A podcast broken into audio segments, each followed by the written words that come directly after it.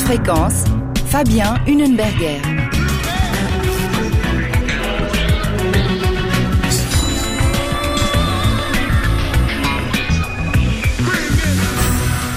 Nous sommes entrés dans la période des carnavals. L'heure est à la fête, au Google Music, aux libations, aux mascarades, et c'est précisément de mascarade qu'il sera question ce soir à propos d'un carnaval très réputé, celui du Lutschental. Tous combattent les forces de la nature et le mal. Ils veulent tous tenir éloigné le mal de leur maison et de leurs proches. Gabriel de Sarzan s'est intéressé aux masques et aux costumes qui apparaissent lors de ce carnaval ovalaisan, des masques de bois aux traits torturés, aux sourires patibulaires, qui évoquent des créatures maléfiques, qui intriguent aussi les ethnologues depuis plus d'un siècle. Nous prendrons donc de la hauteur en compagnie de Gabriel pour parcourir Ferden, Blatten, Villers à la poursuite de ces étranges sorcières qu'on appelle les Tcheguetes. Mais avant cela, nous allons parler du carême, cette période de préparation à Pâques, associée à l'idée de privation, voire d'austérité, qui euh, débute mercredi prochain dans le calendrier des églises catholiques et protestantes, pratique qui connaît depuis quelques années un regain d'intérêt. Evelyne Auberson a sollicité le théologien Maxime Heger pour en parler. Vous écoutez Haute Fréquence, bonsoir et bienvenue à vous. Donc euh, le carnaval, euh, la saison du carnaval bat son plein un peu partout. Cet après-midi à Fribourg brûlait le grand Rababou, carnaval qui annonce pour les chrétiens une toute autre étape, celle du temps de carême qui va commencer mercredi pour se terminer à Pâques. Evelyne Auberson, bonsoir. Bonsoir. Alors, euh, si on parle ce soir dans haute fréquence avec vous, Evelyne, de carême, c'est pour évoquer une pratique qui est liée à un temps peut-être qui est tombé en désuétude, mais qui depuis quelques années ne cesse de prendre de l'essor, la pratique du jeûne. Oui, en Suisse romande, c'est plus de 50 groupes de jeûneurs qui vont une semaine durant s'abstenir de manger de la nourriture solide et se réunir pour des temps de commun de prière et de d'échange, de partage. Une pratique qui prend le, de l'ampleur, vous l'avez dit, en Suisse romande, mais aussi du côté alémanique, qui rattrape son retard, puisque 50 autres groupes de jeûneurs existent désormais du côté alémanique. Mmh. Une pratique du jeûne qui est assumé différemment selon les confessions chrétiennes. Oui, alors dans le catholicisme, le carême était autrefois très centré sur la pénitence, euh, qui avec le jeûne euh, était vraiment au premier plan. Et les personnes plus âgées qui nous écoutent s'en souviennent euh, probablement. Mais avec le Concile Vatican II, les règles se sont un peu assouplies et l'Église catholique insiste davantage désormais sur le partage et la prière. Il est encore d'usage de jeûner le mercredi des cendres ou le vendredi saint, mais cette pratique, c'est vraiment vraiment beaucoup estompé avec le temps. Ça, c'est le cadre catholique. Alors du côté euh, des églises protestantes, la pratique du jeûne, elle, elle est très très peu présente. Une raison bien concrète, c'est évidemment la réforme. La réforme, au moment de la réforme, pas besoin de pénitence et d'ascèse, puisque pour obtenir le salut, il suffit de croire. Seule la foi compte. Mmh. Et quand on parle des églises orthodoxes, donc des églises en particulier de rite byzantin, le jeûne tient encore aujourd'hui une place toute particulière. Les chrétiens orthodoxes gardent la tradition ancestrale de ne consommer aucune nourriture animale pendant toute la période du carême jusqu'à Pâques, période qu'on appelle le grand carême. Alors, on l'a compris, donc même si le jeûne traditionnel a perdu du terrain en Occident depuis 50 ans, avec un jeûne strict d'une semaine, il semble retrouver un nouvel élan. Alors, comment le comprendre? On va en parler avec notre invité, Michel Maxime Heger. Bonsoir. Bonsoir. Vous êtes sociologue, éco-théologien, responsable du laboratoire de la transition intérieure à Pain pour le prochain. Vous travaillez euh, notamment dans le cadre euh, de la campagne de carême avec des groupes de jeûneurs. Est-ce que vous pourriez nous expliquer d'où vient ce regain d'intérêt pour la pratique du jeûne?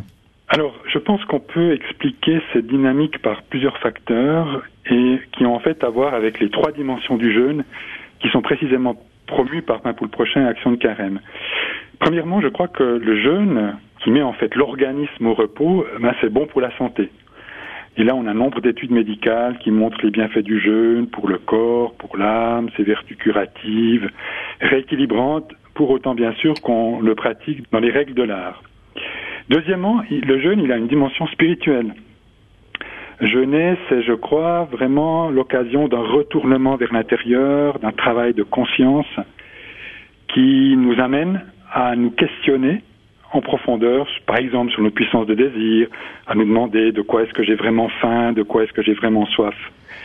Et l'un des attraits du jeûne, c'est qu'il offre une dimension d'expérience, une dimension d'expérience qui met en jeu le corps et aussi une dimension de partage parce qu'en fait, toute cette semaine de jeûne se vit en groupe. Et je crois que ces deux dimensions de partage et d'expérience avec une dimension corporelle, c'est ce que beaucoup de gens recherchent, qui sont dans des démarches spirituelles.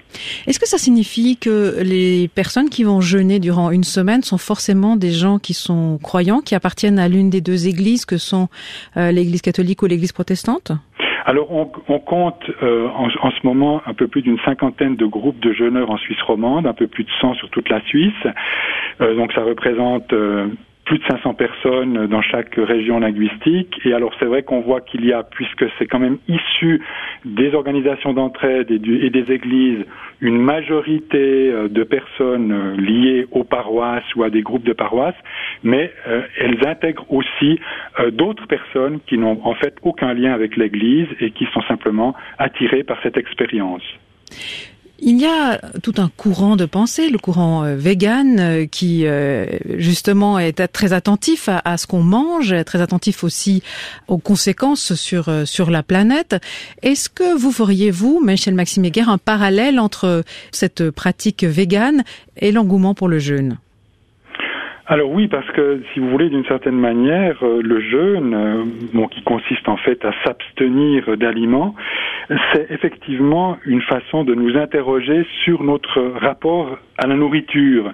Et je crois que, en tout cas, c'est l'expérience que je fais, c'est que jeûner, c'est vraiment l'occasion de transformer le sens et la manière de vivre l'acte de manger. Donc en fait, on va faire de la nourriture non plus un objet de consommation, mais un acte de communion qui nous relie à la terre, qui nous relie au soleil, à la pluie, et puis surtout à tous les êtres humains qui, par leur travail, ont contribué à ce que ce que j'ai dans mon assiette puisse exister. Donc c'est c'est vraiment une démarche, une démarche de reliance qui appelle aussi à notre responsabilité avec toutes les dimensions écologiques et les dimensions aussi de, justice sociale, puisqu'on va évidemment avoir une réflexion sur l'impact de notre consommation alimentaire, de, ce qu'on consomme comme, comme, nourriture, et donc un appel à notre responsabilité.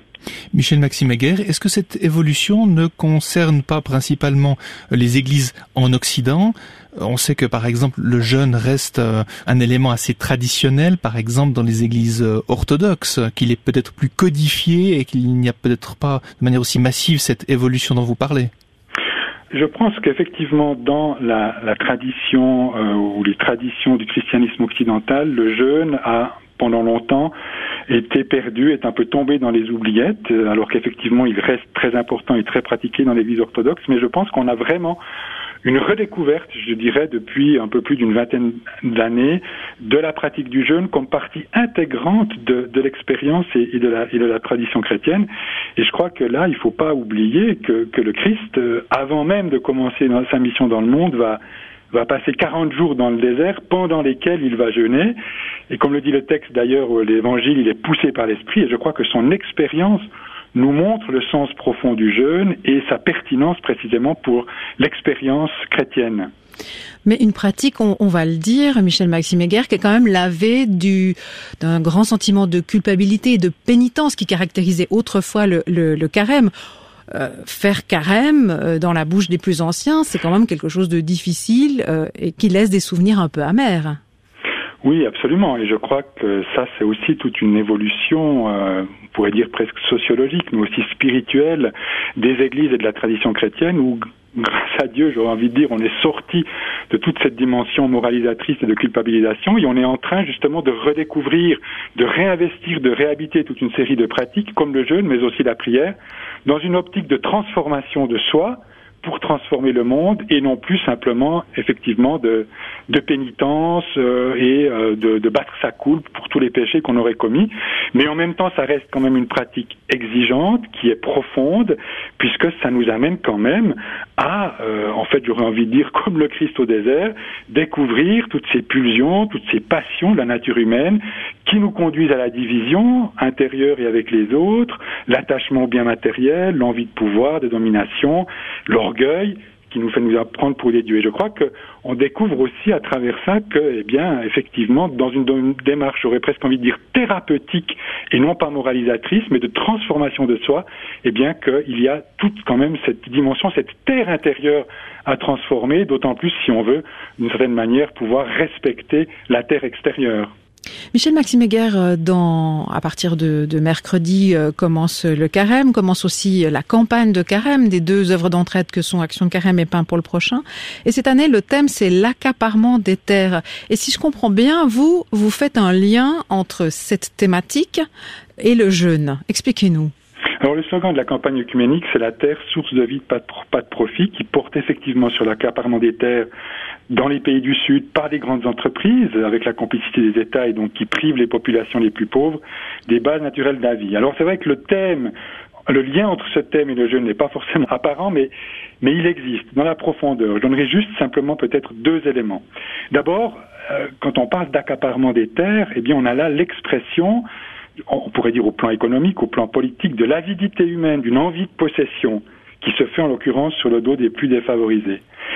Et ces comportements de prédation reposent sur l'un des ressorts les plus intimes de l'être humain, qui est sa puissance de désir, en l'occurrence mal orientée. Alors jeûner, c'est en fait à travers l'expérience du monde, travailler à réorienter notre désir vers l'essentiel pour apprendre à recevoir plutôt qu'apprendre. Et donc aller par exemple vers un mode de vie plus sobre dans les respects des limites de la planète et des droits des autres. Et puis le deuxième aspect, l'accaparement des terres, c'est je dirais, l'une des manifestations du système économique dominant, incarné par ces grandes entreprises, mais qui a réduit la terre, la nature, à un stock de ressources, une marchandise. Et Genet, à travers justement ce nettoyage des portes de la perception, pour reprendre l'expression du, du, poète William Black, eh bien c'est l'occasion de changer notre regard, en particulier sur la nature, pour la redécouvrir comme un organisme vivant, comme un mystère, habité d'une présence qui demande le plus grand respect. Et dans ce regard-là, la nature, c'est un don qui doit servir au bien commun, qui appelle à la gratitude et au partage équitable. Donc elle ne peut pas être appropriée ni privatisée pour les intérêts ou le profit de quelques-uns. Donc on voit là qu'à travers le jeûne, ça permet d'une manière très profonde de faire le lien entre une réalité politico-économique et une démarche spirituelle de transformation.